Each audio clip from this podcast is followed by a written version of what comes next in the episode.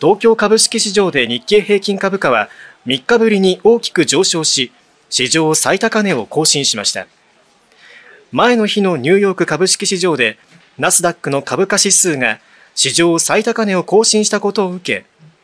東京市場でも半導体関連銘柄を中心に買い注文が膨らみました。一時800円以上値上がりし、大台の4万円まであと10円に迫る場面もありました。今取引の時間が終わりました。日経平均株価は4万円を目前にして足踏み、ディーリングルームの皆さんからは、あーというこうため息の声も上がりました。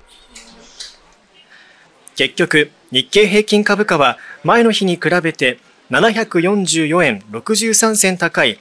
3万9910円82銭で取引を終えました。都内の証券会社では大型のクラッカーを準備して待ち構えましたが、わずかに大台に届かないまま取引終了時刻を迎えると、惜しいと声が上がり、クラッカーを鳴らす役だった責任者がネクタイを解いて緊張を和らげる姿も見られました。ある市場関係者は、過熱感が高いまま日経平均は突っ走っている。日本経済もついに変わるのではという期待感が予想以上に強まっていて、投資家は4万円のその先を見ていると話しています。元衆議院議員の柿沢水戸被告は、支援する前区長の木村弥生被告が出馬した去年4月の江東区長選挙をめぐり、区長選前に地元区議らに対し、合わせておよそ220万円を配り、買収するなどした罪に問われています。今日の裁判で検察側は、金の力に物を言わせることにより、自らの権力、利益を追求するもので、自己中心的かつ身勝手な動機、まさに柿沢プロデュースの選挙で主導的に関与したなどと指摘し、柿沢被告に懲役2年を求刑しました。一方、弁護側は、柿沢被告が議員辞職し、反省の態度を示しているなどとし、執行猶予付きの判決を求めました。柿沢被告は最後に、期待を大きく裏切ることになり、有権者の皆様に大変申し訳なく、万死に値するなどと述べました。判決は今月14日に言い渡されます。気象庁によりますと、千葉県東方沖では先月27日から地震が相次いでいて、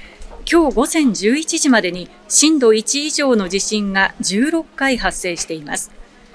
このうち今日午前5時43分頃に発生したマグニチュード5.2の地震では、千葉県東金市、市原市などで震度4を観測したほか、東京23区でも震度3の揺れを観測しています。千葉県東方沖では、これまでにも数年おきにまとまった地震活動があり、マグニチュード5前後の地震が1週間から数ヶ月程度続くことがありました。活動の中では震度5弱の揺れを観測する地震もあったことから、気象庁は今後も強い揺れを伴う地震に注意してほしいと呼びかけています。警視庁によりますと、モラレス・ヘイゼル・アン・バギシャ容疑者とデラクルース・ブライアン・ジェファーソン・リシン容疑者は今年1月、足立区の住宅に侵入し、高橋則弘さんと妻の君江さんを包丁で刺すなどして殺害した疑いが持たれています。二人は夫婦の在宅中に玄関から侵入し、数時間にわたって身を潜め、犯行に及んだとみられています。調べに対して二人は容疑を否認しているということです。南足柄市や警察によりますと、先月9日午前10時ごろ、神奈川県南足柄市の運動公園を散歩していた近くの住民から、ベンチの上の屋根がおかしいと管理事務所に連絡がありました。市が確認したところ、東屋の屋根の銅板、およそ24平方メートル、84万円相当がなくなっていたということです。警察は市からの被害届を受け、窃盗事件として捜査しているということです。市内ではその後も史跡公園など2カ所の公共施設で同様に屋根の銅板がなくなっていて、市はこれらについても被害状況を確認し、今後被害届を提出する方針です。